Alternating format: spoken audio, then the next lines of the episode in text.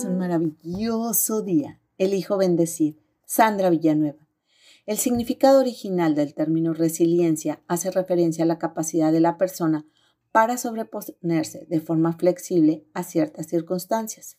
Para desarrollar la resiliencia, la adaptación a la nueva situación, es clave la hora de resolver situaciones complejas que de otra forma podrían afectar negativamente.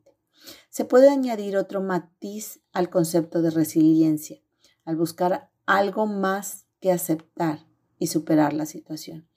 Además, salir fortalecidos de ella. Ser resiliente es tener como objetivo no solo superar la circunstancia, además sacar provecho de ella y así servir de cara a futuras situaciones. Las dificultades forman parte de la vida y es natural que aparezcan. Es importante aprender a aceptarlas sin intentar luchar y oponerse a ellas. Cuanto más se oponga resistencia, más sufrimiento interior se tendrá. Encontrar el aprendizaje detrás de cada obstáculo que la vida pone delante será más fácil así poder abordarlo. Convivir con las dificultades y confiar en uno mismo es una tarea que lleva tiempo, crecimiento. Se aprende con práctica y con experiencia de la vida. Se puede elegir posicionarse jugando el rol de la víctima ante las circunstancias o se puede elegir tomar el rol de protagonista de la propia vida. ¿Cuál eliges?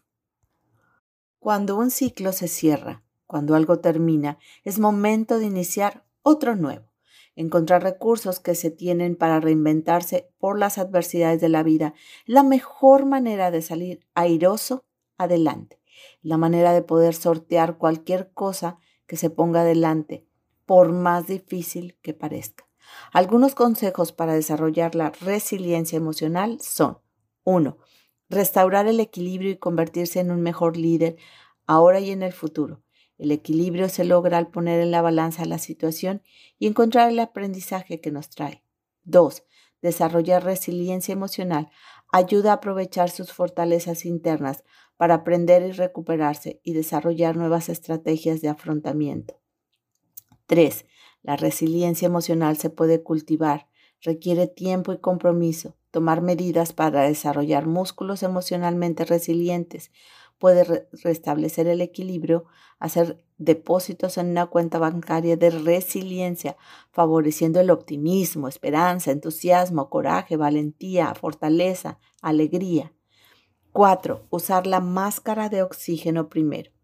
Al estar bajo estrés y fatiga prolongados, el juicio, pensamiento estratégico y racionalidad pueden deteriorarse y nublar las decisiones se pueden tener problemas para concentrarse, sentirse desenfocado o a la deriva.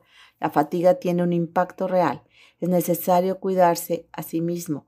Como se nos recuerda, para ayudar a los demás, hay que cuidarse a sí mismo, tomar tiempos de descanso, ocio, realizar hobbies, pasar tiempo en la naturaleza es vital. 5 ser el dueño de los pensamientos. Si hay alguno que cause incomodidad, temor, desasosiego, en lugar de alejarse o escapar de ellos, aceptarlos. Evitar las emociones negativas solo las hace más fuertes y duraderas.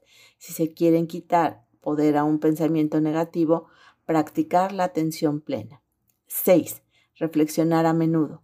La autorreflexión, estrategia para desarrollar la resiliencia emocional, puede ser un interruptor para bajar frustración, decepción y miedo.